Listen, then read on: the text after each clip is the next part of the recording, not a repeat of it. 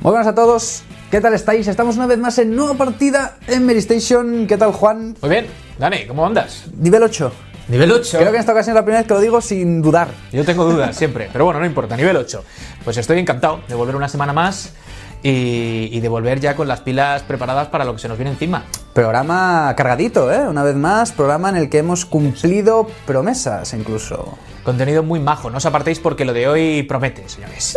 Bueno, lo de hoy promete, como decíamos, porque eh, antes de desvelar sobre todo esa entrevista que venimos desde un tiempo anunciando, así que por fin hemos eh, pues cerrado para que disfrutéis en un ratito. Eh, toca hablar del E3. Yo hablo de las pilas cargadas que vamos a necesitar en las fechas eh, venideras, porque la Feria de Los Ángeles está a la vuelta de, los- de la esquina. Como No queda nada año. ya, no queda nada. que absolutamente nada. Y hemos eh, bueno, planteado esta nueva partida eh, como un poco eh, ese cajón desastre, entendedme bien, en el que meter todo lo que sabemos de momento y lo que esperamos de la feria, eh, pues eh, en este momento. Sí, bueno, un poco comentar conferencias, juegos, comentar un poco pues todo aquello que creemos y que, y que nos gustaría y que se sabe, ¿no? Y yo creo Salva incluso, ¿no? Salva, cosas también Salva luego, más adelante ahora nos va a concretar qué vamos a hacer en Medistation también, que esto es muy importante, sobre todo los que nos seguís en la revista, queréis saber un poco qué va a ocurrir este año, porque gente a veces nos lo pregunta en el E3, en el E3, perdón, en Twitter. Dicen, oye, ¿y el E3 este año qué? ¿Como todos los años? Bueno, pues esperad a la, se- a la sección de Salva, que hay cosas muy, muy interesantes. Nos da detalles. Pero centrándonos un poco en lo que será la feria en sí, más allá de lo que hagamos nosotros en el tema cobertura, eh, bueno, queríamos hacer un repaso a lo que sí que conocemos y hablar también de lo que esperamos. Mezclando un poquito lo que está confirmado, lo que está desmentido y lo que nos gustaría se acabase confirmando cuando llegue el momento. Sobre todo esas conferencias, ¿no? Que al final son cada año el epicentro. Es el juego, es el juego, porque ahí es donde nos maravillan cada año con los trailers. Como comentaba Frank en el vídeo que sacamos de deseos del E3, decía él, su juego más esperado es el que le, le impresione, ¿no? El que le- no sabe todavía. El que no conoce porque es el que le tiene que ilusionar. Claro. Ha pasado, ¿eh? no es lo que, digamos, ocurre siempre en todas las conferencias, todos los años, pero suele reservarse algo, que todas las compañías suelen reservar algo para, pues para, como dice Fran, maravillarles y, y dejarnos eh, con ganas de más. Bien, vamos a empezar un poco hablando de eso, de las conferencias. Em, si te parece, podemos hablar un poco de las tres grandes, eh, de las tres eh, compañías digamos, un poco que marcan los tempos Sony, Microsoft y Nintendo, y después hablamos de otras que son igualmente históricas y que tienen mucho que decir. ¿Por dónde empezamos? Venga. Microsoft, ¿Qué, qué sabemos? Sabemos Xbox, Scorpio. Sobre todo lo de Scorpio, ¿no? Sí, porque la conferencia del año pasado, por ejemplo, vimos muchos títulos que salieron in- inmediatamente, de manera inminente, como el Forza o como... mm, Se me acaba de ir, como el. Forza y el Gears of War, mira tú qué título se me acaba de ir, pero hubo otros que quizás un poco, podríamos decir, más minoritarios, como el Sea of Thieves, que aún se han probado gameplays, pero no se sabe mucho de, de ellos, y sobre todo, pues como comentábamos al principio, Xbox Scorpio. Sí, eh, fue casi al final de la conferencia, si no recuerdo mal, aunque ya teníamos claro que Microsoft iba a contraatacar eh, frente al, pues al, eh, digamos, la estrategia, Sí, el movimiento de- de, Sony de Sony. compró. Y, y así fue, desde entonces no hemos sabido mucho, aunque en fechas recientes sí que se han dado a conocer las características técnicas que parece tendrá la máquina, pero es evidente que Microsoft tiene que centrar gran parte de su conferencia en, el sistema. Y como también hemos comentado, además hace poco en el podcast tuvimos un debate muy interesante con respecto al E3, es lógico en estas fechas, todo gira en torno a la feria. Eh, no sé si era Motel que lo decía, pero yo me hago eco de sus palabras. Lo importante no es tanto la consola, que lo es y mucho, sino lo que enseñen eh, de sus futuros juegos. Y los juegos, porque al final los juegos son los que hacen grande una consola. O sea, eh, lo comentabas en más lejos, Pablo también en el vídeo de los deseos, decía él, eh, las consolas no son unas máquinas de ruido para discutir en los foros, son algo con lo que ilusionarnos. ¿Por qué? Porque tienen esos juegos. Entonces, tiene que convencernos Microsoft con, con sus títulos. Yo que además soy de los que recuerdan sobre todo los, los E3 de hardware como un poco los más memorables, aunque ha habido anuncios de títulos con los que nos hemos levantado aplaudiendo, ¿no? Pero, pero me hace mucha ilusión que haya una máquina por ahí. Sí. Seguramente sea la, la única que centre gran parte de su conferencia en hardware. Hardware que está por llegar todavía, no lo que ya conocemos. Sony entiendo que también tendrá su ración de hardware con las máquinas que ya, que ya están en el mercado. Pero a mí eso me hace mucha ilusión. Yo de- destacaba en ese vídeo del que tú hablas Scorpio y, y veremos si, si efectivamente eh, Microsoft eh, pues sabe, mm, entre comillas, vendernos la máquina con títulos que estén a la altura de lo que a nivel técnico parece promete. Eso por la parte de los de Redmond. Sony. Sony, venga. Sony, eh, ya se ha dicho que Final Fantasy VII no estará en el E3, que es como, ¡ah! ¿Qué nos va a ofrecer Sony? Shenmue tampoco. Shenmue tampoco. Yo lo tengo ¿Cómo? pagado ya. ¿Qué pasa aquí? Yo Suzuki. Ese, ese, ese, no, ese trío de ases del 2015 con The Last Guardian, que ya lo tenemos entre nosotros por suerte, y Final Fantasy VII y Shenmue, que están todavía ahí, que como mm, no se va a saber nada de ellos. Pero ¿qué nos puede ofrecer Sony? Pues eh, yo creo que sobre todo de base títulos que... Yo creo que, mira, tirando un poco la piscina, eh, van a competir con Scorpio con títulos que corran de manera magistral en PlayStation Pro. Sí, hombre, de momento ah, ya hay títulos que están dando el do de pecho en, la consola de Sony, hablamos de Pro, pero, pero son juegos que, bueno, quizá porque todavía eh, Play 4, la estándar normal, tiene mucho que decir, eh, andan un poco entre dos aguas, ¿vale? Sí que se ven mejor y se ven mejor, pero claro, con Scorpio a vuelta de la esquina, como tú dices, entiendo que Sony debería, mm, pues, ilusionar también a los que gastaron el dinero en la versión eh, superior de PlayStation 4 con títulos que demuestren que pueden competir de tú a tú con los de con los de Scorpio, que a priori es bastante más potente que Mucho más potente. que Play Sí. 4. Y Eso año- es lo que queremos. Sí, el año pasado vimos también bastante metraje, bastante gameplay de Days Gone, el título de zombies, y yo creo que este año pues mm, solamente veamos algo más. Eh, no creo, porque Rockstar va muy por su lado, que veamos nada de Red Dead Redemption. No parece, eh, no tendría, digamos que sea muy sorprendente. Sí. No, no- no es de esperar. eh, de hecho, la presencia de Rockstar y de, en fin, Grand Theft Auto en el E3 son casi testimonial en el pasado, me refiero, ¿no? Siempre que ha habido algo ha sido pues un guiño a exclusividad temporal de X contenido en tal plataforma, pero no, no gameplay ni grandes pues grandes estruendos en torno a sus títulos. Pero sí que va a estar seguro y queremos ver más gameplay eh, God of War 4. God of War 4 como gran exclusivo, tiene, Claro. tiene que haber algo más, seguro. Y como otros dos exclusivos más, mm, yo apostaría por The Last of Us y por Death Stranding. Hombre, Death Stranding seguro que tendrá que mostrar algo más. Eh, The Last of Us 2 también sería de esperar que estén. Son dos titulazos que van a, a, bueno, pues a llevar durante los próximos meses, años a PlayStation 4 en hombros, porque son, como tú dices, exclusivos potentes. Que hablando de Sony, entiendo que realidad virtual, pues, PSVR, tiene que tener también un, pues, un lugar central en la conferencia. Sí, porque, bueno, recientemente, de hecho lo hemos analizado en la web, tenemos el Farpoint, que al parecer ha salido muy bien. Y hace no mucho eh, hemos estado allí con Zona Foreros, Sí. un evento que han organizado que... Y, y el, y el juego, es lo que tú dices, o sea, queda muy chulo. eh, bueno, lo hemos comentado también a nivel interno muchas veces. eh, es lo que le hacía falta al dispositivo. Y juegos como este son los que van a hacer que la máquina siga pues esa línea ascendente. Eh, que gente como yo, que está totalmente convencida de que la, la- la realidad virtual va a marcar mucho de lo que está por venir, eh, pues necesitamos esto. O sea, que genial lo de Farpoint. De hecho, se, se ha abierto también un canal eh, de VR en Zona Foro, donde ahí pues se puede ver mucha información interesante de, de todo el tema y la gente está comentando bastante bien sobre, sobre ello. seguirán comentando porque me da a mí que en la conferencia de Sony va a haber mucho de, de realidad virtual que, como digo, es lo que, lo que toca y lo que muchos queremos. Y, y yo no sé si también podemos hablar quizá de David Cage estando por ahí en algún... El Detroit Become the Human, que también se había presentado el año pasado, el título. ¿Fue sí. en esta conferencia? No recuerdo si fue, Fue, esta. fue el año pasado. De hecho, me crucé con David Cage en el cuarto de baño. O sea, fue muy gracioso. Estábamos entrando a la conferencia de Sony, voy caminando, veo un señor alto y digo, ay, coño, si es David Cage. Pero tú el año pasado estabas allí. Sí, el año pasado me tocó estar A ahí. ver cómo se vive. Desde la tuya se está algún meterse aquí, ¿no? En la, en la oficina. No me llevo a tocar ninguno en la oficina. Es mi a primera oficina. pipa.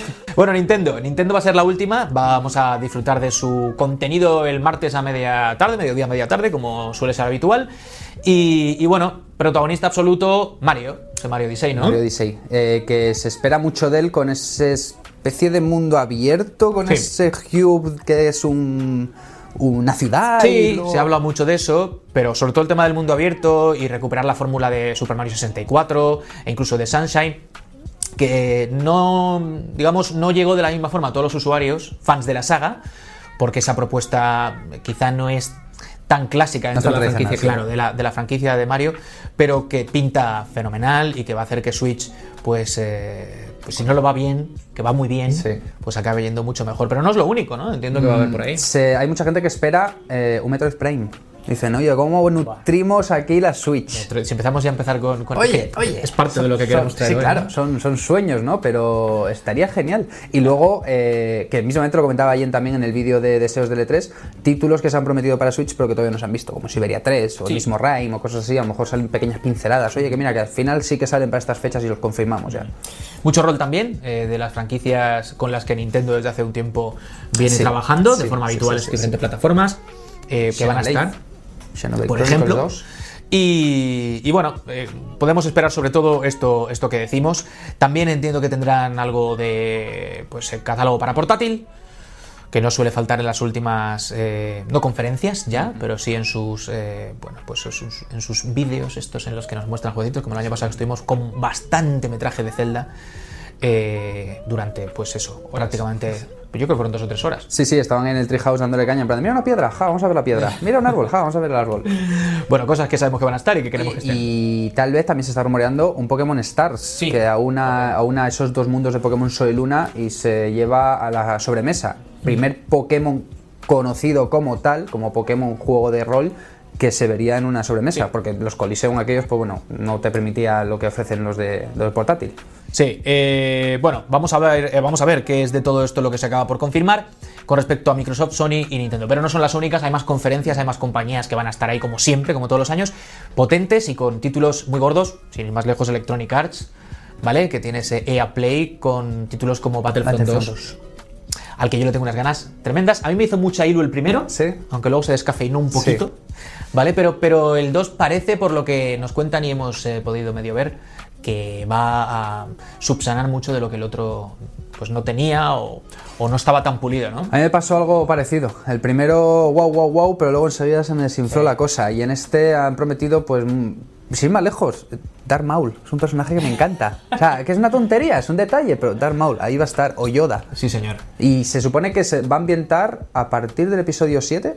Yo ahora no recuerdo lo de la ambientación, sí que sé que dentro de lo que va a ofrecer el juego, por lo que hemos podido leer por ahí, va a haber momentos eh, extraídos de, las, de los tres arcos temporales de la saga. Es decir, tanto de las tres primeras originales películas, que son las de medio, como de las más recientes y de los últimos. ¿no? O sea que vamos a tener un poco de todo, que es muy fanservice, está muy bien, eh, pero es que es un juego que es eminentemente eso. O sea, no se me ocurren muchos juegos más fanservice que, que este. Campaña, modo campaña, Algo que se echa de menos en el primero.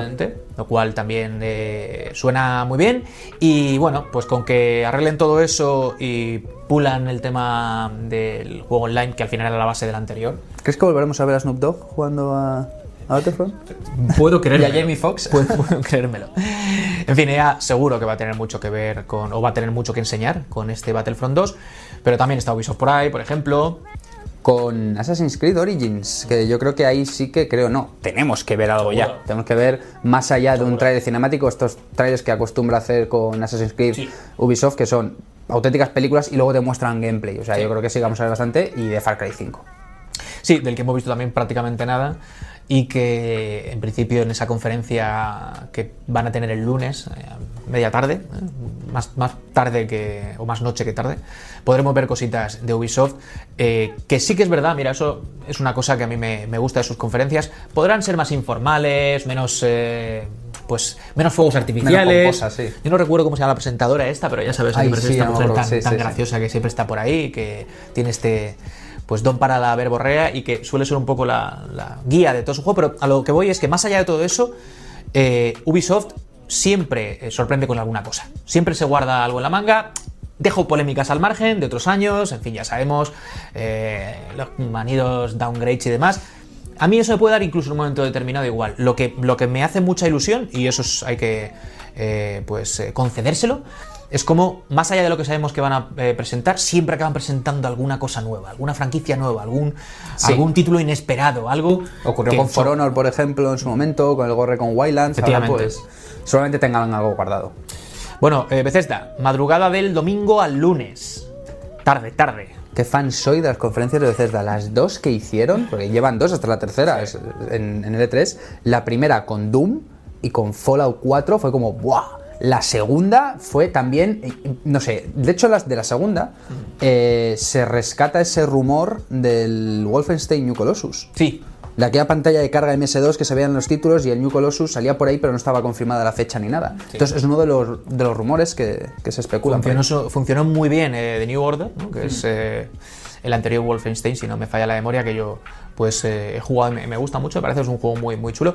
Y si esto que tú comentas se termina por confirmar, pues serán buenas noticias. Más contenido para Doom también, parece que vamos a tener. Seguramente también para The Elder Scrolls Online, este que ahora sale, de hecho, sale en junio, casi coincidiendo con el E3 la nueva expansión, pues seguramente anuncien pues una línea de recorrido en plan, pues ahora que sale la expansión vamos a tener actualizaciones hasta tal como hacen con muchos MMOs. Y otro de los rumores que corre por ahí, Devil Within 2. Título que, bueno, el primero dirigido por el, el maestro del Resident Evil original y, que a mí me gustó, pero no terminé de ver tampoco mucho el tema. Es que yo soy muy purista para, para los survival horror, lo siento, pero sí que tenía, ofrecía cosas muy interesantes y a ver qué ofrece este segundo si realmente se confirma como tal. Bueno, pues esto como tú comentas, es lo que creemos que va a estar, sobre todo en estas conferencias más importantes. Está también la de PC Gaming, por cierto. Sí, ese- termina de cuadrar la fórmula a nivel estructural. Show, ese tal show ahí, late night raro de, de me un poco cóctel de, de cosas, ¿no? Hay mucho contenido. Entiendo, por ejemplo, Albert es súper fan de esta, de esta conferencia y entiendo que a la gente como él, que, que- que no, ya no le apasiona el tema del PC, pero sobre todo está muy pendiente de lo que se va lanzando y se va anunciando, este también será un, pues un punto... Es una conferencia, sí que es verdad que es muy específica porque recuerdo las dos anteriores que te anunciaban personajes de juegos muy Sí. concretos, mapas, o sea, cosas muy en plan de ¿te gusta este juego? Pues te vamos a anunciar una pequeña actualización, una cosa que, que es muy para, para fans. Bueno, pues eh, un poco eso. Nos gustaría que nos comentaseis también lo que esperáis vosotros, más allá de lo que ya se conoce, o incluso hablar de lo que pues eh, ya sabéis y cómo queréis que las compañías pueden enfocar eso que está confirmado. Pero digo, rumores, deseos, eh, especulación múltiple, que es lo que mola estas fechas justo antes de que comience esto, ¿no? Así que contadnos y estaremos pendientes de todo para, pues, de todo ello para leerlo y, y, en fin, traerlo aquí a nueva partida. Y como cada semana tenemos una vez más la sección de Salva aquí, donde siempre decimos que él nos trae un poco lo que quiere, ¿no? Nos trae desde análisis, reportajes hasta algo Sí, sí. Que, que hoy se sale un poco de la norma, pero porque estamos con un programa temático también. Estamos hablando del E3, ¿no? Ahí está. Y Salva nos va a poner al tanto, a nosotros menos, porque más o menos sabemos por dónde van los tiros, pero sobre todo a vosotros, de lo que podéis esperar de la cobertura de Mary Station, como cada año, en este 2017, eh, de la Feria Angelina. Salva, ¿qué tal, tío? Buenos días, ¿cómo estáis? Muy bien, ¿y tú cómo andas ahí allende las cámaras estas? No, no te vemos, ¿eh? Te estamos escuchando. ¿Todo bien? Yo, yo- estoy un poco nervioso, ¿eh? Porque, Cuéntame. bueno, ya lo sabéis que es mi primer E3 eh, ahí a pie de, Ay, de estos novatos, los primerizos. Y no sé, no sé, espero, bueno, espero que vaya bien, eso es lo que intentaremos, pero un poco nervioso estoy y también ilusionado, ¿eh? Ya tengo además todo, pasaporte, eh, el ESTA, todo, o sea que ya no, no hay vuelta atrás. Bueno, cuéntanos, venga, eh, ¿qué vamos a tener en el orden del día o de la semana de los diferentes pues, hitos eh, de este 3 2017 en, en la web? Cuéntanos. Sí, bueno, la idea que tenemos en Mary Station es, como siempre, intentar cubrir el máximo número de juegos posibles, tanto lo que veamos nosotros ahí, y voy con nuestro compañero Héctor Sanz, un especialista en vídeo, como la gente que está en Madrid y los colaboradores que también, pues, claro, vamos a estar todos pendientes de todo lo que salga. Y la idea es cubrirlo absolutamente todo, en texto, también en vídeo, ¿no? Am, si empezamos por el principio, lo primero que tenemos son las conferencias, que es siempre un poco la chicha, ¿no? Donde están las grandes novedades. Y como ya sabéis, arrancamos el sábado 10 con la de Electronic Arts a las 9 en vuestra hora, hora española. Sí, una buena hora para enchufarse a los micrófonos y empezar ya los streamings, ¿no? Porque justamente estarás tú aquí, ¿no? Sí, Eduardo, tenemos que concretar cómo vamos a hacer el asunto, porque como, bueno, está ya diciendo Salva, este año las conferencias va pasando cada año más, ¿no? Eh, que se van pues espaciando, antes estaban todas concentradas en un par de días, ahora tenemos casi cuatro días, entonces tenemos que terminar de, de apañar este, pues, eh, quién y qué, ¿vale? Vamos a estar, pero entiendo que sí, que yo estaré aquí delante de las cámaras en muchas de ellas, A mí me tocará también. y creo que nosotros pringamos casi seguro. Detrás, pero ahí estaremos. Bueno, empezamos con Electronic Arts. ¿Qué más a partir de ahí, Salva? Bueno, el domingo 11 de la noche tendremos Microsoft. Luego a las 4 de la mañana del domingo al lunes tendremos Bethesda. Aquí sí que vais a pillar un poco más. Ya nos vamos al lunes, que tenemos el PC Gaming Show. Ya sabéis, ese formato late night que yo no sé si acaba de funcionar, esperemos que cambie un poco. A las 7 de la tarde del lunes y ahí por la noche a las 10 Ubisoft. Y cerramos a las 3 de la mañana del lunes al martes con Sony, la conferencia, una de las más esperadas como es lógico, con, con, la de Microsoft también. Y por último el Spotlight de Nintendo, que es a las 6 del martes. Os digo una cosa, lo que traiga Nintendo en el E3 yo ya lo habré probado a esa hora. que te hace un poquito de ilusión igual, ¿no? Que...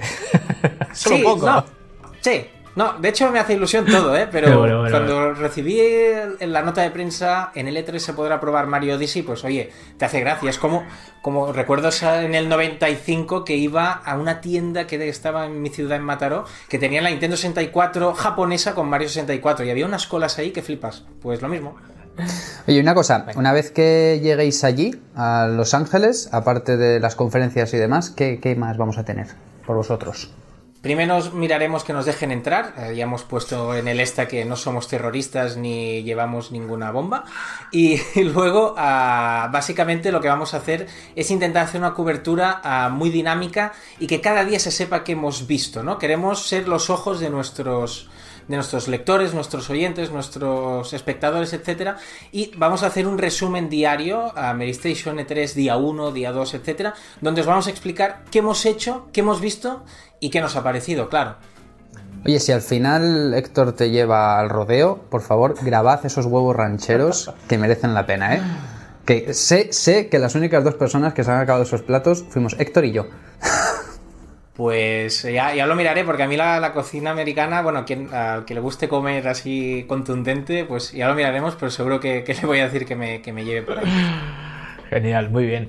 Pues eh, nada, Salva, yo creo que no nos estamos dejando nada. Evidentemente, como tú decías al principio, eh, cobertura en texto de todo, que va a ser mucho.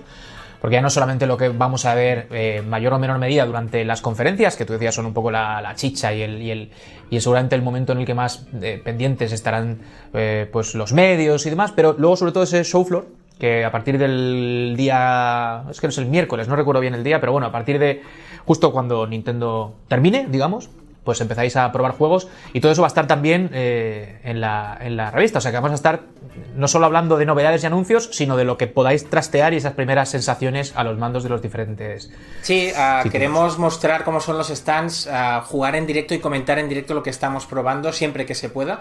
Y luego también traeremos alguna entrevista que ya tenemos pactada y algunos videoimpresiones que nos van a enseñar como es habitual, ¿no? La idea es esa, que todos los juegos importantes y las sorpresas que veamos, porque también queremos descubrir sorpresas, um, esté cubierto en Medistation de alguna manera u otra. Muy bien, pues eh, vamos a dar, como siempre, lo mejor de nosotros, con vosotros ahí en Los Ángeles, con el ejército que se queda aquí en España apoyándoos y, en fin, trabajando cada minuto, ¿eh? con debate tecleando como locos y, y, bueno, editando también los que os toca también pasar por ahí. Sí, sí, sí, sufriendo con cables que se puedan romper. ese, ese tipo de cosas, en fin, la tecnología de las narices, que ya sabemos va un poco por libre, pero esperemos que nos respete para acercar a la gente pues un E3 como hacemos cada año a la altura. Así que nada, tío, solo nos queda desearos eh, buen viaje y esto está ya casi ahí. ¿Cuándo vais, por cierto? ¿Qué día? Ya está, eh, Héctor vuela el jueves y ¿Sí? yo vuelo el viernes porque tengo vuelo directo. O sea que salimos de Madrid y Barcelona y nos encontramos el viernes por la tarde allí con un poco de jet lag y ya está. Muy bien, pues ala, a pasarlo bien y a, y a trabajar, eso para todos, ¿eh? Lo de pasarlo bien, más vosotros, que vais a ver cositas chulas y nosotros desde aquí las viviremos con el hype que toca. Exacto. Pues nada, chicos, nos vemos. La semana que viene vamos hablando. Claro. Momento para eh, traer al programa vuestros mensajes hacernos, eh, hacernos de, eco de vuestra, de vuestra voz, con preguntas, como decimos siempre, comentarios y demás que podéis, eh, podéis hacer eh, llegar al programa por múltiples vías, tanto por redes sociales, tenéis la cuenta de Twitter del programa, como en los comentarios del hilo de la noticia, también en YouTube, y por supuesto la dirección de correo electrónico no, a partir de arroba medistation.com. Ahí es donde seguimos esperando vuestros jamones. Por soplármelo.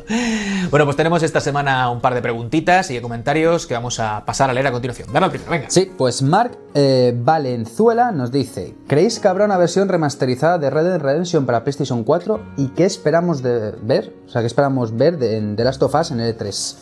Bueno, eh, a lo primero, a mí me encantaría sobre todo ahora teniendo el 2 a la vuelta de la claro. esquina, me parece que es un momento idóneo para, eh, pues eso, reavivar la llama del primero, sí. que entiendo mucha gente a lo mejor no ha disfrutado.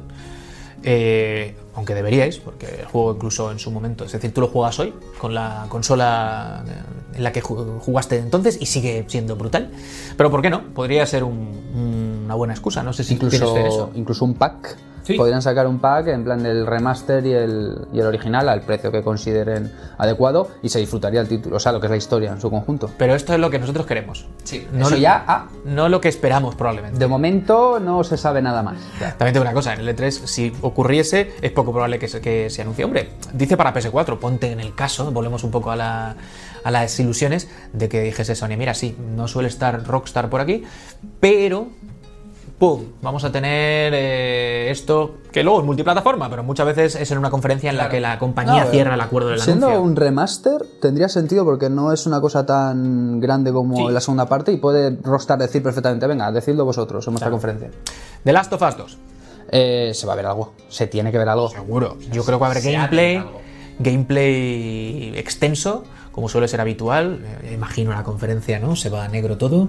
Se me está poniendo la piel de gallina De ya. repente el típico momento, ¿no? Un poco de duda de qué es lo que se va a mostrar, qué es lo que vemos, qué es lo que estamos viendo y de repente... The Last of Us 2. Esto es lo que estamos Es que eso es muy de Naughty Dog. Lo hicieron con Uncharted también, con el de los Legacy este que anunciaron en... con los anteriores. Entonces, es muy de Naughty Dog. Está, ¿Qué estoy viendo? que El mítico barco, ¿no? Del, del, del 3 era aquel, ¿no? Sí, justamente. Y es en plan de... Ah, ah, hostia, espérate. Ah. Eso es. Sí, ¿por qué no? Yo- vamos, Es un E3 también, llevarse las manos a la, a la cara. va a estar seguro. Bueno, venga, otro mensaje. La segunda pregunta es de Ariel Lacoste y que nos pregunta sobre el DLC gratuito Resident Evil Hero Nota Hero, porque dice que él ya, tiene el platino, que no le queda nada más que hacer y que, que no se sabe nada, que si nosotros sabemos algo. Pues eh, se había anunciado para abril, de hecho tú completabas el juego y te salía la foto de con el título debajo, en plan de nos vemos en abril. Y llegó abril y el DLC como que no salía. Y de repente dijeron, no, que se retrasa. Ah, una semana o dos semanas habían dicho. Y se pasan las dos semanas y se sigue sin saber nada. Y recientemente han lanzado un comunicado diciendo que bueno, que el DLC pues está en desarrollo todavía porque al parecer lo que habían hecho no se ajustaba a los estándares de calidad que se esperaba del título, o que creían que los fans estaban pidiendo. Suena un poco de aquella manera. Es decir, tú, haces- excusa. tú desarrollas un DLC y prácticamente en las fechas. No, no, no es lo que queremos que sea. Mm, Algo más habría por ahí. Pero el caso es que no, no ha visto la luz. Se supone que además este DLC pues iba a contar la historia de que sale al final del título. Spoiler alert, spoiler alert. Pondré un pitido ahí. Sale alguien al final del título. Bueno, pues estos son los mensajes de esta semana. La próxima, eh, bueno, no la próxima no, porque ya podemos avanzar que con todo la vorágine del E3 y ya estando pues directamente en el mogollón de conferencias más no habrá programa, pero sí que cuando volvamos para hacer balance de todo lo que haya dado de sí la feria, eh, pues podremos recopilar más de vuestros comentarios. La próxima partida va a ser un sandbox de mundo abierto con múltiples misiones. Vamos, la, la vais a ver el domingo aquí sufriendo todos. Que no nueva partida, estamos hablando de E3 obviamente, pero sí, va a ser divertido. Pues vuestros mensajes, eh, ya sabéis, hacérnoslos llegar y, y os leeremos. Y ahora toca el turno de, como en alguna ocasión digo, mirarnos al ombligo en esta revista de ver qué, se cuece en Medistation, ¿no? ¿Qué nos traen desde redacción, desde la gente que están de colaboradores, gente que viaja por el mundo y por un lado comentar eh, un vídeo y artículo también eh, escrito de Pelayo Argüelles que se ha ido a Alemania a probar la expansión de este Final Fantasy XIV eh, bajo el subtítulo de Stormblood. Que nos cuente él. Hola a todos, permitidme que me cuelen el nueva partida de esta semana, pero bueno, con permiso de Dani y de Juan, os voy a contar dónde he estado la semana pasada, que ha sido en Hamburgo, invitado por Coach Media y Square Enix para conocer todas las novedades que van a venir con Stormblood, la expansión de Final Fantasy XIV que llegará en menos un mes. Así que nada, pasaos por el reportaje porque vais a alucinar con todo el contenido que nos va a llegar desde el lejano oeste. Bueno, otro vídeo, otro vídeo que estos días, eh, pues imagino habéis visto, y si no, eh, es el momento para hacerlo. Por aquí debería haber algún link para que le deis y lo, veáis, si no es tan fácil como buscarlo. Es un vídeo en el que la reacción al completo de Mary Station, o casi todos, si no todos, han eh, dicho lo que esperan de este E3, que está ya a la vuelta de la esquina, y con el que, bueno, hemos destacado puntos concretos de lo que queremos va a estar o queremos que esté y que os aconsejamos, os aconsejamos veáis. ¿Y más cosas? Sí, y un último vídeo, en esta ocasión de, de David Arroyo, que ha probado el, bueno, el DLC de, Black Ops 3, este quinto DLC de aquel título que dices tú, Black Ops 3, madre mía, se han salido dos Call of Duty posteriores. Pues tiene un nuevo DLC que se llama eh, Zombie Chronicles y te junta pues muchos mapas del modo zombies de juegos clásicos con la ambientación y el estilo gráfico de Black Ops 3. Pero bueno, que nos lo cuente. Hola Dani, hola Juan, ¿qué tal? Eh, no voy a robaros mucho tiempo porque sé que estáis ahí leveando y además en plan cerdo, que os habéis traído a Tequila para subir varios niveles de golpe. Nunca me ha gustado esta gente que empieza un juego y se pone ya con alguien de nivel 80 para subir rápido de nivel. Pero bueno, a lo que iba, yo hoy no voy a robar demasiado tiempo, voy a hablaros de un vídeo que tenemos en la web y en el canal de YouTube sobre Zombies Chronicles, sobre la nueva expansión de Call of Duty Black Ops 3. Sí, sé a lo que suena, eh, pero Black Ops 3 vuelve a estar de moda. Dos años después de su lanzamiento, acaba de sacar un nuevo DLC, el quinto, que por desgracia está fuera del Season Pass, pero que aún así se antoja muy interesante para todos los zombie lovers, para todos los amantes del modo cooperativo de Treyarch. Y nada, en el vídeo vemos todo, las luces y sombras de este nuevo pack que trae cosas algo un pelín polémicas, no sabemos si trae todas las armas originales, si los mapas están todos, así que os invito a ver el vídeo y salir de dudas. Un saludo. Bueno, pues estos son los contenidos que destacamos esta semana. No dejéis de mirar el resto, ¿eh? hay muchísimo contenido en estos 7 días que se ha ido acumulando en la web, así que estad pendientes, dadle un repaso a todo ello y dentro de 7 días volveremos a recomendaros, a recomendaros cosas que no debéis dejar pasar. Bueno, pues como ya lo habíamos prometido en el programa anterior, estuvimos haciendo ahí hype con que en este sí que íbamos a tener entrevista, en esta sección que siempre pues tenemos preparado algún reportaje, salimos a la calle o sin más lejos, tenemos entrevista, como hemos dicho, en esta ocasión. Nos han venido a ver. ¿Quién nos acompaña? Pero bueno, bueno, si lo saben ya, lo llevamos diciendo. Sí, pero, pero a lo mejor hay algún despistado que, que se ha saltado niveles y dice, oye, que yo me acabo de farmear aquí hasta nivel 8 directamente porque quería saber que, de qué iba esto. Sí, señor. Pues tenemos la fortuna de contar con dos de eh, dos miembros del estudio que está pues en boca de todos estos días, desde el lanzamiento el pasado viernes, hace dos viernes, ¿vale? Porque esto evidentemente lo estáis viendo en diferido. Eh, de Rhyme, hablamos de Tequila Works y hablamos de dos de sus responsables. Por un lado tenemos a Raúl Rubio, muy buena señor, ¿qué tal cómo está, está, está usted? Hola, muy buena. La verdad que me siento raro ahora que estoy en el futuro. Es una cosa con la que hay que, que jugar, nosotros lo tenemos siempre Sí, sí, sí. Por eso estoy tan jóvenes, cabrones. Sí, sí. ¿Se puede decir eso en la tele? Lo que quieras. Es internet, es donde está Reddit. Y Kevin Cerda que le acompaña y al que también damos la bienvenida, ¿qué tal? ¿Cómo está usted? Hola, muy buenas. Joder, con esta presentación dan ganas de salir de una caja con confeti. vamos. muy bien, muy bien. Bueno, pues encantados de que hayáis eh, venido por fin por aquí. Como decíamos al principio, llevamos ya tiempo pues eh, esperándoos y ha llegado el momento de haceros unas cuantas preguntillas y que de- departamos aquí un ratito ameno y agradable de todo en general, pero sobre todo de Rhyme en particular, que es lo que lo que os, os trae. Bueno, al final os trae hablar de, de videojuegos, que es lo que a nosotros nos gusta, pero queremos que nos contéis cositas, Dani. Vamos Sí, a ya, bueno, yo creo que primero lo, lo que más me llama la atención es saber un poco cómo surge la idea, cómo surge Rhyme, dónde viene todo, toda esta amalgama de conceptos, de ideas, de, de creatividad. Bueno, pues eh, ¿cuánto tiempo tenemos? ¿Has dicho? Haz la versión Redux. La, ok, la Redux es ah, niño en una isla. Ya está. No, eh, vamos un poco más. Eh, al principio teníamos claro, después de Deadlight, que es un juego así como un poco chungueras, toda contraluz. Es como un cómic. ¿Os acordáis que en los 80 había revistas como el Timo, con 1984, que siempre había tías pechugas? Pero sobre todo las historias acababan muy mal. Era como más allá del límite, todas las historias acababan fatal. Y era todo muy deprimente. Entonces, después de Deadlight, decidimos que, que por qué no hacer algo un poco más luminoso, ¿no?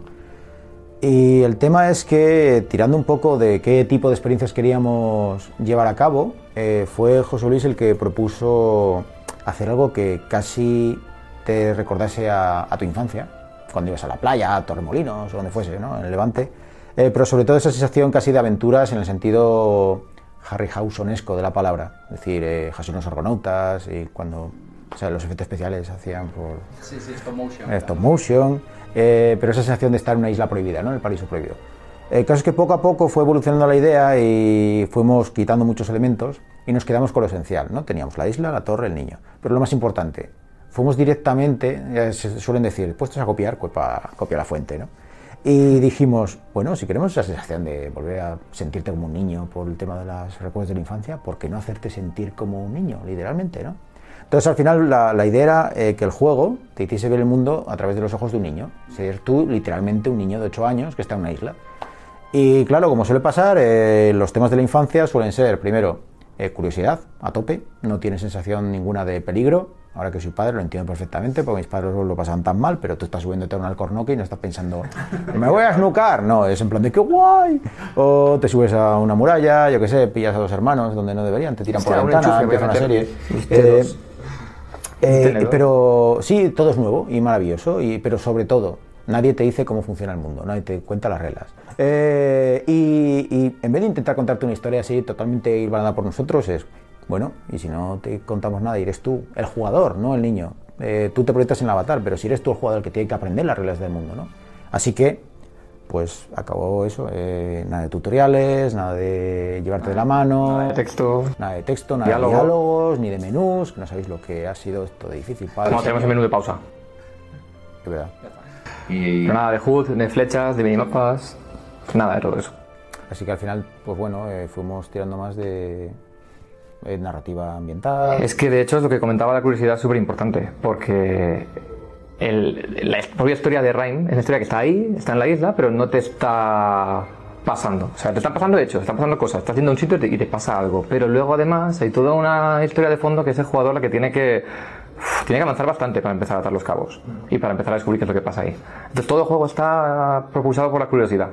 Por eso no paramos de... Es, es complicado porque queríamos que la gente estuviera a gusto jugando, en plan, no hacíamos estoy jugando y este juego me- es agradable, pero los queríamos siempre un poco fuera de la zona de confort. En plan, un paso. La zona de confort ahí, tú aquí. Para que fueras jugando y fueras diciendo, vale, creo que empiezo a entender cómo van las normas. Hostia, han cambiado un poco. Fundes un poco el ceño.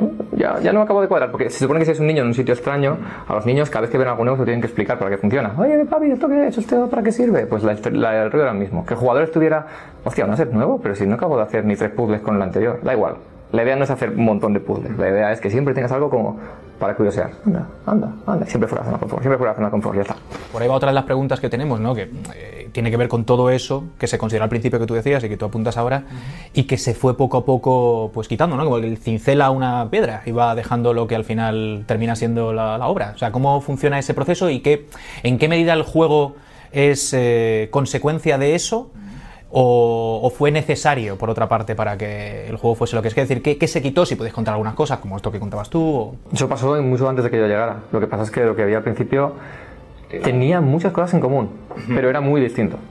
El protagonista era un- una especie de espartano. No, no, ya había combate con el niño. Lo que pasa es que el niño iba con un palico. Bueno, también estuvo la fase de, de etapa, de etapa de combate con el niño, pero al principio, lo primero de todo que no se llamaba Rhyme, así que no sería el principio de Rhyme, sería otra cosa. Llevas un barbudo. En incubación llevas un barbudo espartano. Todos los juegos de tequila llevan un señor barbudo. Esto es, sí, sí. Marca de la casa. De la casa. En algún punto, ¿no? En algún momento de, Sí, de sí, esa- sí, sí, sí. Pues en esta primera versión, que se llamaba Echoes of Siren, te- estabas en una isla y eras, tenías que hacer crafting, sobrevivir por la noche, venían monstruos, Ahí comer, beber. de- Imagina todo lo que ha cambiado el cuento. Igual ha habido un poco de confusión porque mucha gente decía, hostia, yo he visto que se ha filtrado porque Microsoft, eh, Echoes of Siren y tal. Ya. Hay que entender que primero eso era una etapa incluso anterior a la preproducción conceptual donde estábamos explorando diferentes ideas de Ah, o sea, no tenía juego. claro, no tenéis claro que iba a ser definitivamente. No llegamos a prototipar nunca eh, un juego en el que tú ibas por ahí luchando y matando bichos, ni nada de esto. O sea, en papel sí. Lo que, lo que sí que es curioso es que incluso ese juego que no se convirtió en Rhyme después, sino que... Pero sí que tenía algo que estaba bastante en común con el Rhyme que hay ahora, que es un poco la isla. La arquitectura que había ahí, o la- el aspecto de la isla. Eso es algo que siempre ha sido como bastante central. La isla del protagonista auténtico. Esa es, entonces respondiendo a tu pregunta, tienes razón. eh, básicamente siempre tuvimos los tres elementos que hemos mencionado antes, pero sobre todo teníamos muy claro la influencia del Mediterráneo y la luz. ¿no? De ahí siempre solemos decir, este juego viene eh, de la inspiración de Joaquín Sorolla, ¿no? Y cómo pintó la luz del Mediterráneo. Eso es cierto. Desde el principio estábamos obsesionados con esa luz. Pero aunque la visión siempre ha estado desde el primer día súper definida y al final eh, nos sentimos, creo que el mayor orgullo que tenemos es que hemos llegado al final y el juego tiene la misma visión. No sabéis lo que difícil que en un proyecto es que, que no se tuerza. una visión tan... Pero yo creo que, que sí que hemos conseguido llegar ha sido precisamente gracias a muchas veces a, a tener no solo fuerza de voluntad, sino ser flexibles. Hace dos años y medio, ¿cómo estaban los puzzles? Hace dos años y medio se pasó de un punto en el que prácticamente no había puzzles, en plan había una zona muy amplia para andar por ahí y te encontrabas un puzzle, pero luego si ibas por otro lado era todo precioso, pero no te encontrabas nada que hacer, y eso era un problema. Y luego se pasó a una masificación de puzzles por todas partes, en la que la isla parecía una especie de parque de atracciones de Puzzlelandia, en, el que, en el que al final eso era que hacías tantísimos puzzles, pero no todos tenían un impacto significativo en tu progreso, y te quedabas como, bueno, pero otro y otro y otro, ¿y qué está pasando aquí? Y la verdad es que hubo que hacer un poquito de stop, Hammer Time. Vamos a, a recapitular, plan, exactamente para qué van a servir los puzzles en este juego. Y hubo que llevar una decisión. Y un, un punto bastante de inflexión creo que fue cuando dijimos, no es un juego de puzzles en el que además haya exploración. Es un juego de exploración y de aventuras en el que la comunicación básica del personaje con el entorno no es el combate, sino que son los puzzles. Pero los puzzles a Rhyme serían como el combate a Zelda, que no es el core, no es que, te- no es, que es, es a lo que vas. Vas a otra cosa, pero los puzzles sirven para que esa cosa esté siempre pues, eso, interactuando con el mundo, lo conozcas mejor, la- cuando creemos que te parece una zona porque hay algo digno de ver o va a pasar algo, también se utilizan puzzles de ese modo y, y básicamente para que siempre tengas por A o por B cosas que hacer. Al final es una forma también de desarrollar la narrativa, ¿no? De precisamente como la historia se cuenta sin palabras y tal, los puzzles no son un muro contra el que te chocas, sino que es una otra forma de fluir, ¿no? Y desarrollar esa experiencia de- del propio jugador en la isla. Entonces tú empiezas y te quedas como, pues tiro para allá. Es lo que decía, la curiosidad de no estar en la zona de confort, tiro para allá. ¿Eso qué es? Mm, parece que hay un zorro, voy a seguirlo, ¿no? Vas haciendo cosas. Pero como nunca tienes esa especie de mo- motivo eh, final, ulterior, fantástico que tienes que llegar a conseguir, cuando estás resolviendo un puzzle no tienes la sensación de estar superando un obstáculo en tu noble gesta. Tienes la sensación de que te están frenando un poco para poder seguir curioseando. Y no era una sensación buena. De hecho, ahí hemos sido un poco perrucos porque al final utilizamos muchos símbolos y muchas metáforas. Entonces, eh, efectivamente, cuando comienza el juego, eres totalmente libre de hacer lo que quieras. O sea, el juego no te limita, bueno, más allá de que hemos puesto medusas para evitar que te vas nadando hasta Gibraltar. Eh, Algunos lo he intentado yo. Queríamos hacer como el tiburón que te come en el Crisis, pero no, es eso claro. no queda bien, No no es queda claro. bien. Pero bueno, eh, quiero decir, al final esta sensación de libertad, ¿no? También estamos nosotros detrás en plan de, mira una torre. Y claro, el jugador dice, si, todo todos los jugadores asumen, no es esto es por influencia de Journey o lo que sea, y me tengo que ir a la torre, ya está, tengo que ir a la torre. Bueno, coño, está en el logo, ¿qué está en el logo de- Pues del sí. juego, tiene que ser algo. Está claro. Bueno, es una I así un poco rara. El otro día un tío me dijo en Twitter que no se lo iba a comprar porque le estamos haciendo un finger ahí, eh, con el logo. Pero es, la gente ve lo que quiere ver al final. Pero eso, eso es muy útil cuando juegas precisamente porque no hay, no hay nada que te esté impidiendo ir por donde quieras, pero al final todos los jugadores eh, interiorizan esa historia ¿no? y van en plan de, pues quiero ir a- al, al alto de la torre, hombre. Y, y luego cuando vaya más adelante, en plan de, pues quiero revertir el status quo y cosas así, ¿no? Es, pero todo es muy, muy natural, todo, sí. De hecho, tenemos un montón de narrativa ambiental, tenemos un montón de player guidance, de, de guías visuales para ir llevando al jugador para aquí y para allá, pero nunca con la radio de Mega Man, Mega Man. No, pero hay mucho guardia. Tienes que destruir la base. No, lo que hacemos es cacas de gaviota, tenemos gaviotas volando encima de sitios importantes, tenemos caminos que están pintados, tenemos el zorro, que es el plan, el, el- el último recurso, es el más claro. Tenemos geckos que se van moviendo por sitios que también llamen la atención, utilizamos colores, utilizamos un montón, un montón, un montón de cosas, porque la idea es que cuando tú estés en- jugando a Rhyme digas, vale, creo que es por ahí, pero voy a hacer el cabra y voy a explorar. Nunca que estés en plan, no tengo ni idea de, de por dónde tirar. O si pasa eso, que pasen algunos puntos concretos en los que se busca eso. Pero Más. siempre más o menos, sin, sin una guía clara o un objetivo que te digan, haz esto, nunca, nunca estés totalmente perdido. Ya te digo, la zona de confort aquí, no. Sí, sí. No hay. Y ojo que eso nos ha pasado, ¿eh? porque al principio cuando empezamos a testear el juego en 2014, eh, nos pasaba que mucha gente se perdía en la exploración, pero de, ¡wow, qué bonito es esto! Y a los cinco minutos estaban, ¿dónde estaba yo? ¿Qué, ¿qué estaba haciendo? Y claro, se frustraban mogollón primero porque exploraban pero no había nada, pues por eso hay tantísimos secretos y coleccionables y de todo escondido por el juego. Y segundo, porque decían, yo estaba, yo estaba en algún sitio, pero, Como con hierba. de- pero era una torre. Ay, si todas las torres son cilindros. Encima cuando, cuando salí de ahí era de día y era de noche. Pero es de noche, me he perdido. Y, y ahora, pues, eh, por ejemplo, se les ayuda muchísimo más en plan de, bueno, primero, si estoy metido en un puzzle, por ejemplo, no te dejamos salir, que esto es muy de cajón, ¿no? Eh, pero, pero antes te podías escapar y no pasaba nada. Y ahora el audio, la atmósfera.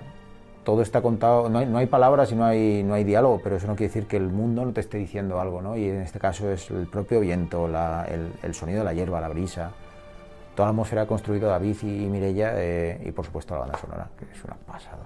Como veis, trabajamos en cosas muy metafísicas, muy subjetivas.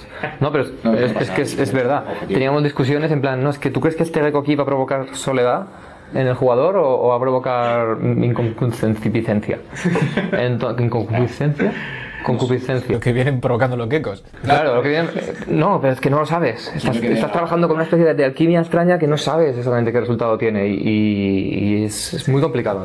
Pues un poco a- al pie de lo que comentabais de diferentes influencias y tal, seguro que hay muchísimas más, ¿no? En Rain. Hombre, Dos.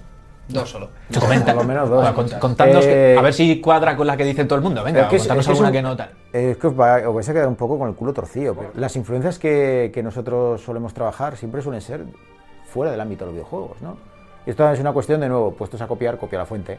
eh, y así, pues, por lo menos tendrás un poco más de cancha para hacer lo que tú quieras. Pero en el caso de Rhyme, eh, os comentaba antes Jason y los Argonautas, ¿no? Pero La, la buena, la de los años 60.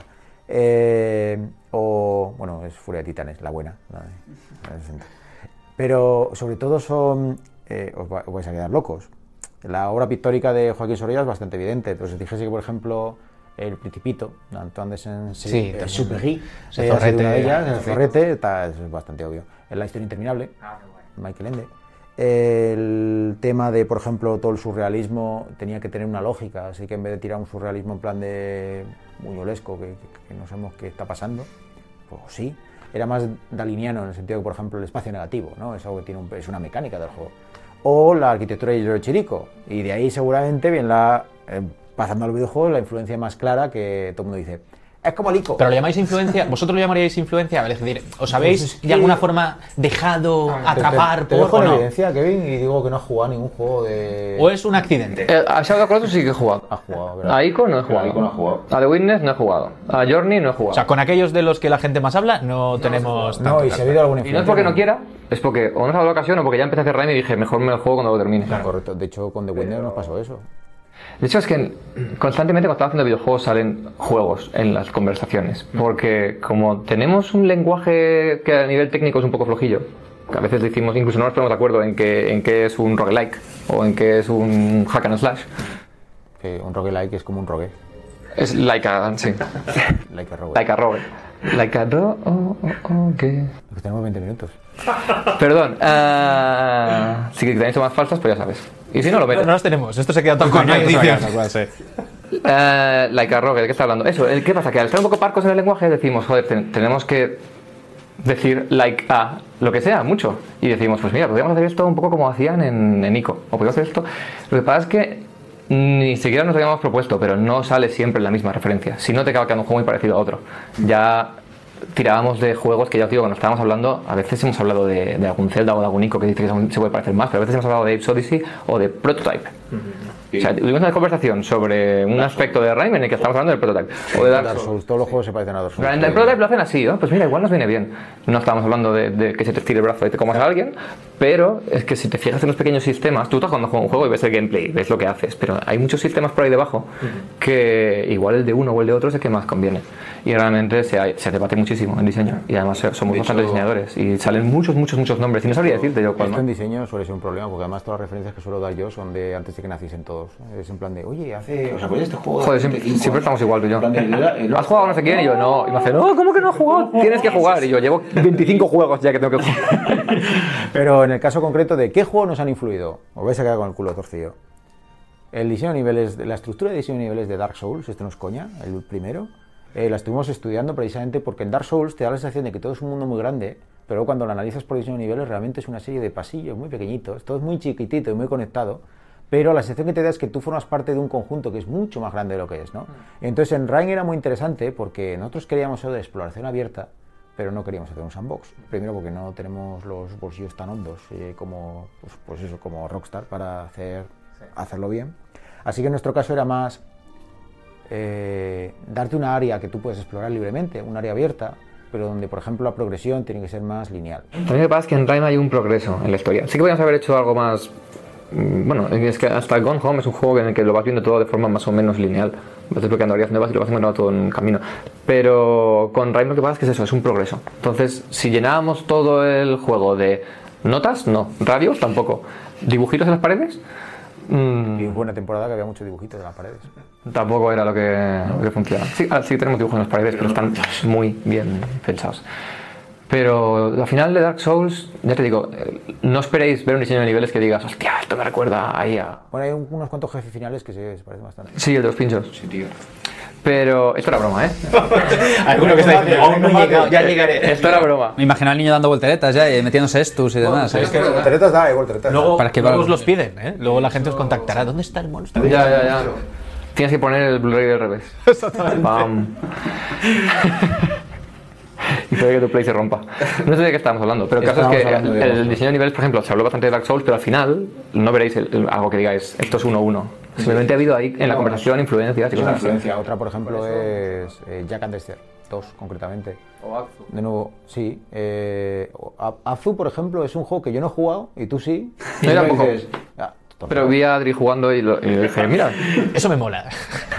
Pues, eh, por ejemplo, GTA V. Lo digo, mira, ya que está aquí el perro de GTA V, pues también miramos un poco GTA V para cómo nadaba. el- el Es chaval. verdad, es verdad, porque de hecho ha habido... Al final nada diferente. O sea, al final. Sí, porque de hecho estuve mirando, por- para temas de nadar bien, era eh, de las sofás, GTA V, eh, ¿cuál más estaba por ahí? Eh, Abzu, es verdad, Abzu, pero no lo Y al final lo que más nos gustó para hacer el nado fue Zone of the Enders. Sí. Pero en the Enders vuelas, no nada. pero el sistema ese que tienes un botón para subir y un botón para bajar y tal es lo que más nos convencía. Para tener control debajo del agua. Y que no estés ahí como. "Ah, me ahogo y no, no sé nadar. quedaba bastante guay, al final no te frustra, una de las cosas que tienen los niveles debajo del agua es que siempre suelen agobiar un montón. Sí. Que, que, que me, que me hago, que me hago. En Rhyme son relajantes. Vamos a decir, una, una influencia, además eso sí que es eh, Sonic. Sí, es verdad. Burbujas, burbujas. Es verdad, hay una, hay una cosa en, en Rhyme que la gente la ve, que es que cuando vas por debajo del agua salen unas burbujas y Gigante. las puedes coger y recuperar oxígeno. Que dicen, no, esto me recuerda a Sonic. Pues lo podéis decir, porque es totalmente. Es totalmente cierto, estamos, está inspirado en el Sonic original, sí señor. Además dijimos, vamos a poner burbujas, pero que sean como de Sonic, o sea, no nos vamos a cortar. Pero esto es un homenaje bueno, muy chulo. Sí, sí. No se puede considerar ni easter egg, porque son burbujas, pero... De hecho, por ejemplo, un- una de las influencias más raras eh, sería The Cave. The Cave, el juego de Double Fine de Ron Gilbert. eh, cuando juegas con el paleto, el paleto que tiene que prender, espero que no sea un spoiler porque el juego ya es muy viejo, que, que- que le prende fuego a la feria. Eh, cuando se pone a bucear, una cosa que estaba obsesionado yo, al principio del juego había, había, había HUD, había barras de, pues, de oxígeno y tal. Yo, no, no puede haber, no, no, no, el, el HUD limpio, el HUD limpio, y todo el mundo, Raúl, eso no se puede hacer, no se puede hacer. Ahora ya a veces tienes razón, pero yo no escucho. Eh, y en este caso era, el paleto, el paleto la solución. Es decir, ¿qué coño dices de un paleto? El paleto del de Cave. Y nadie se había jugado el capítulo del paleto. Pusimos una, una manta por encima. Ya pasó. pero el paleto, el paleto lo hacía muy bien porque el paleto puede aguantar la respiración debajo del agua muy, vi- mu- mucho rato. Pero al final lo que hacía es que eh, eh, te lo va dando siempre feedback audiovisual con las burbujas y el ruido de la respiración en plan de blul, blul, blul, y va soltando burbujas. Y al final en el Rain hicimos algo parecido. Al principio era muy sutil y nadie se enteraba de que se estaba ahogando. Pues empezaba a soltar burbujitas y todo el mundo, mira qué bonito. Y era que se estaba ahogando. Y de repente empezó a punto de morir, pero... Y se ahogaba y... Además, cuando se empieza a agitar el niño aún te quedan como 10 segundos, pero la gente ya se queda como... ¡No! Se agobia, se agobia. Y ahora lo que hacemos es que va soltando chorros todo el rato, pero cada vez son más rápidos, más grandes las burbujas, más completa que va latiendo. Que cuando ves eso es como, vale, me puedo ahogar. Y además, muy bien, pero cuando coges una burbuja de Sonic, se va y entiendes, ah, mira, ya está. Es que todo el rato tienes que asumir que el jugador va a entender, porque nunca tenemos el. Atención, ¿cómo respirar debajo del agua? Búscalo. Para la, la, empezamos, Jack and Dexter 2. Eh, la jefa de animación, eh, Sandra Christensen, bueno, es una mujer que tiene muchísima experiencia. Es decir, estamos hablando que empezó en los 70 con George Lucas, el de verdad, eh, haciendo cosas como Star Wars, Indiana Jones, eh, está en Monkey. Eso sí que lo animaba ella, George Lucas. Empezamos a con George Lucas, que lo cogía y lo movía. Eso no, tío, gracias.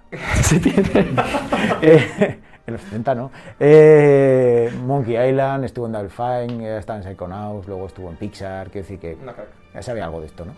Eh, y ella su influencia era, por un lado, Mowgli, del libro de la selva, pero por otro lado decía, tengo mi amigo, tengo un amigo en Naughty Dog, el jefe de animación. Y yo, joder. Y, y yo le decía, yo es que, fíjate, estaba obsesionado con el Jack and Dexter, en plan de, una vez me leí en la Game Informer, que ya no existe, era pobre, eh, no, la Game Developer, la Game Informer sí que existe, la Game Developer, Magazine, era una pasada de revista. Eh, y en la Game Developer había un artículo de cómo estaba hecho el sistema de animación de Jack and Dexter, ¿no? Y me lo leía hace mil años. Aprendí, ah, son un montón de ciclos cortos, blendeados, tal, no sé qué. Y Sandy me dice, pues le puedo preguntar a Yok. Hola, chaval. Resulta que es el sistema que no utilizaban en todos los juegos de entonces hasta, hasta el Uncharted 4, ¿no? Y por eso la animación en todos los juegos de Naughty Dog es tan jodidamente fluida, aparte de que tienen muchísimos animadores ¿no? y se pueden permitir tener muchos ciclos cortos. Pero al final esto era importante, y esto sí que es una influencia directa, os podemos decir, porque eh, Jack and Dexter lo utilizaba no solo para que quedase bonito, sino porque tenía un efecto en gameplay, en el plataformeo, por ejemplo. Todo es muy fluido y tú ves a Jack, a Dexter, que son muy graciosetes, pero tú cuando le das al salto, salta. Da igual lo que estés haciendo, que salta. Fluido pero responsive. Y eso era un reto que teníamos, porque por un lado los animadores siempre quieren que todo sea fluido y de nuevo que sea Mowgli, ¿no? En el libro de la selva. Los diseñadores necesitan que cuando tú le das al botón salte, porque si no os pasa como nos pasó en Deadlight, que la animación estaba dirigida por eh, el salto por animación y hasta Y saltabas ponía medio el segundo más. Y en el frame correcto no saltaba, entonces ¡eh, me he caído. Me cago en puta mierda, juego, no Sí, responde. sí. Y en Rime hubo un momento que pasaba eso un poquito. Y al final, sí, sí. demasiados frames al frenar, o teníamos animación de ca- cuando caías desde muy alto y, y tropezabas, se- le, le costaba levantarse. Ah, bueno, también teníamos la, la- la de tropezar que se iba un poquito para adelante Y ¡fu! entonces a veces caías justo al borde, daba el pasito para adelante, ¡ay, ay! ¡Boom! Muerte. Y ese tipo de cosas no, no molan cuando pasan. Entonces, Pero ahí gracias, gracias a Naughty Dog, bueno, y a Sandy, sobre todo a Sandy. Eh, y bueno, al Straight Team, teníamos un equipo ninja que era eh, una programadora, Fanny, un diseñador, David y Sandy, eh, luego Mac de animación. Sandy era la jefa, ese Mac es animador, muy, muy, muy grande, muy Sandy peludo. Mac, ¿eh? Suena Sandy Mac es como un juego. Un dueto chulo. Sí, y, y ellos fueron los que al final decidieron en qué casos, por ejemplo, las animaciones se tienen que cortar, porque es mucho más importante que efectivamente el jugador no se frustre y tal. Y ahí, pues, pues mira, una influencia muy clara. Respecto a Wind Waker, la verdad es que nos quedamos súper pillados cuando nos dijeron, ese es el juego, es como Wind Waker. Nosotros, Entiendo que hay mar de por medio, hay ese rollo un poco del shading y tal. A mí me regalaron la Wii U hace poco, una semana antes de que se de que la Switch me regalaron la Wii U y enseguida me pillé Wind Waker y empecé a jugar y eso que empiezo en una isla y me encuentro unos jabalíes y encuentro a las La hemos gaviotas ahí y asusto unas gaviotas y digo, pero espera, espera, me cago en la leche. No te lo pierdas, que es que eh, ya teníamos cerrado toda la historia y ya sabes que bueno, cerrar la historia en este juego costó una barbaridad. Cuando llegues al final lo entenderás. Y ya está, yo en plan de, ya me he liberado. Me voy a acabar el Wind Waker, que lo tengo, ya sabes, que me quedé en una isla, que me puse a jugar al escondite con unos niños y nunca volví. Que, O sea, los primeros media hora. Sí, la, creo que la, las primeras dos horas, sí. Y que hay una torre igual que, que la de Ryan en el juego, en el medio del mar. Hay una torre, tío, hay una torre. Y te juro, esto que la vi me quedé blanco en plan, no puede ser. no y yo, nadie nos va a creer jamás. Es como cuando te, cuando te ve el Murray y te roba una patata frita y nadie te va a creer. Pues no me va a creer nadie, tío. Pues mira, yo cuando llegué no lo pensé, pero cuando vi los jabalíes fue como, "Dios". Bueno, Y encima estos jabalíes se pueden coger y los nuestros no. Bueno, cuando presentamos el vídeo de 2014, esto es una nota de estas que dices, qué tontería, eh, teníamos un jabalí en el juego y nos dijeron que lo teníamos que quitar porque se presentaba el juego de Michel, eh, de Michel Ancel que tenía jabalís y que decían que nos íbamos a copiar y la respuesta fue pues nada pues ahora van a tener que quitar a todos los marines calvos de todos los juegos del mundo ¿no? Porque- Se acabó. pero sí, sí, la- las influencias al final te las tienes que tomar como un halago, porque coño, si te comparan con juegos tan buenos está guay. Otra cosa es que al final la gente dedique tantísimo trabajo y han puesto tanto de sí mismos ahí y te digan, ah, sí, esto es Wind Waker con Journey. La gente tiende a simplificar en sí, sí. No es solamente. A mucha gente le- no le cuesta nada hacer una suma de dos juegos y decir esto es, pero ya te digo yo que cuando, cuando te lo juegas es más difícil. Cuando ves un poquillo sí que puedes decir, vale, pues me recuerdas los dos, pero cuando te lo juegas ya, ya no trabajo. Oye, Palizón desarrollando el juego, feedback mayoritariamente positivo, como decimos. Futuro de tequila. A corto y medio plazo, venga, decidnos algo. Tequilaré. Aquí, Futuro de por tequila. favor, Dani, pórtatelo. Futuro de tequila, tequilaré. pero ya estamos en el futuro. Pasado tequilaba. Pero lo he conjugado. el futuro es hoy. Claro, el Un poco más allá. El futuro es ahora. Vale, vale. Pues eso ya, yo. A ver, es, mu- es muy fácil porque Lo que diga el jefe. hemos sacado eh, Deadlight, Sexy Brutal. Un mes después, o sea, justo 30 días después, Rhyme, que esto no lo hemos hecho idea. de eso, De verdad. Bueno, futuro inmediato. Comerse dos, dos lanzamientos es, es jodido y encima cuando uno lo publicas tú. Te cuento. Este año sacamos Invisible Hours, que es Que ese nuestra- sería el futuro inmediato. nuestra primera obra de teatro inmersivo en red virtual. Este año también vamos a sacar otro juego por ahí que está sin anunciar. Y ya estamos trabajando en varios proyectos. O sea, que tenéis varias cosas ahí. Esto es como. Voy, In a the making. voy a usar una palabra de Deadlight. Es como los tiburones cuando se paran, se mueren. Eh, realmente son correcto. algunas especies de tiburones, se mueren cuando se quedan sin nada, eh, porque se quedan sin oxígeno. Algunas especies lo pueden hacer perfectamente, se quedan ahí en plan pachón, así. ¿Quién iba a decir que vas a ser tú con la de tiburones? Es verdad, tú eres el Rider, habla de tiburones. Algunos tiburones se mueren cuando se paran, otros no. Pero no quería cortarte, sigue, sigue. Pero, sí, ya está todo dicho, no se puede decir más. Eh, cuando eres un desarrollo independiente, pues. Es que ahora solo van a salir analogías de National Geographic. La leona tiene que para alimentar a los cachorros. Eh, No, pero es verdad que sí, sí. Es que es así, la Hay vida- mucha gente, no eh, parar. es un estudio mediano, pero para España es bastante grande. Y, y si tú lo paras, el, paras la máquina, eso pues se va quedando sin oxígeno como un tiburón. Me acuerdo que Más allá de queríamos ser más de 18. Así que queremos, además, coño, estamos- queremos hacer ¿Puedes juegos. contar ahí algo? Pues hay un proyecto. Hay un proyecto que- que Hay un proyecto mira, que... es que Mira, E3. estamos... algo de Te puedo, decir, te puedo decir que hay un proyecto que es una idea mía, lo cual me hace mucha ilusión porque es la primera vez que se hace una idea mía en estudio. y hay otro que, que, nos, que viene a mí y nos llega mucho a la patata, porque es algo de la infancia también. Pero también es tuya. Hay dos. Sí, sí, Ese pero también. eso no lo digo, que queda muy feo. Ah, vale, perdón. Sí, y ese proyecto se llama Pues nada, yo creo, chicos, que vamos a dar las gracias por esta interesantísima charla. La verdad es que seguiríamos y seguiríamos. Sí, bueno, además aquí hay una condición de puta madre. Porque se está súper bien. Y seguro que teníais el triple de que preguntas. fuera. Seguro que teníais el triple de preguntas ahí, pero. No, la verdad es que muchas las habéis respondido mientras hablábamos, lo cual está genial porque nos habéis hecho el trabajo. O sea, porque, bueno, ahora venimos, vamos a tomar un café y tal. no, pero la verdad que ha sido genial, interesante y, y estamos encantados de que os vaya tan guay como, como se está yendo con el juego. Merecido porque el juego es un pedazo de pepino chulísimo. Muchas gracias. Pedazo de pepino. Yo siempre que hablo de él lo, lo defino como preciosísimo y, y es muchas cosas, pero sobre todo es a nivel visual a mí me es- se miran los ojos de Eso, cosas. pero creo que lo que más eh, nos sentimos orgullosos es que no es vacío, que sí que tiene un sentido. Yo lo he jugado Pero poco todavía, ¿eh? pero lo que, lo que sé es Sí. brutal. Muchísimas gracias. El equipo, la verdad es que es un equipo, un equipazo. O sea, Mm. como lo cojo un pino. Eh, Desde, pues eso, máquina, animación, coche. Ahora no puedo decirlos a todos porque no, algunos van a cabrear. No, pero, Eh, pero- eh, todo, todo el mundo en el equipo ha currado súper duro. Y porque todo el mundo en el equipo se ha tomado como algo personal. En plan, no es ir a hacer 8 horas y luego volver y en plan, ah, estamos haciendo un juego, pero mm, me da igual si sale o no. Estábamos todos pensando, tiene que salir, tiene que salir bien. Porque yo qué sé, igual porque como el juego habla de algo personal, pues todos nos sentíamos como haciendo algo más Sí. que un tragaperras. Haciendo un- una historia y queriendo contarla. Y joder, todo el mundo ha puesto toda la carne al asado. Sí, a ver, eh, al final creo que hay un dicho que dice que no haces lo que quieres, amas lo que haces, ¿no? Pues es que es la única forma que tenemos de concebir lo que hacemos. Pues muchas gracias. Señor, buena gente, ¿eh? Muy majetes. Chicos, toda la suerte del mundo para el futuro y aquí estaremos para hacernos Ya veáis. visitarnos cuando queráis. Pues ya lo habéis visto, porque estáis en el futuro, ahora tenemos que volver al pasado. ¿Qué jaleo llevo? Contadnos que Sí, porque aquel día no el cené. Monoloto o el Euromillón o algo. Bueno, pues seguimos. Muchas gracias. Y hasta aquí este nivel 8 de nueva partida en Mary Station. Gente maja, ¿eh? Gente muy maja. Gente de tequila, bueno, ya lo habéis visto. Ahí a Kevin y a, y a Raúl, dándolo, dándolo todo con su título. Cosas muy interesantes que nos han contado y que han completado, yo creo, un programa muy majo en contenido. Y, y que da gusto oírles hablar, tío. Eh, gente con mucha experiencia en la industria, eh, ya con bastante juegos a sus espaldas, pero sobre todo con esa facilidad para hacer de, de la entrevista algo Cercanía. ameno, sí, tío, y muy cercano. Gente muy cercana, gente que, que, bueno, que, como decimos en Asturias, presta tener aquí.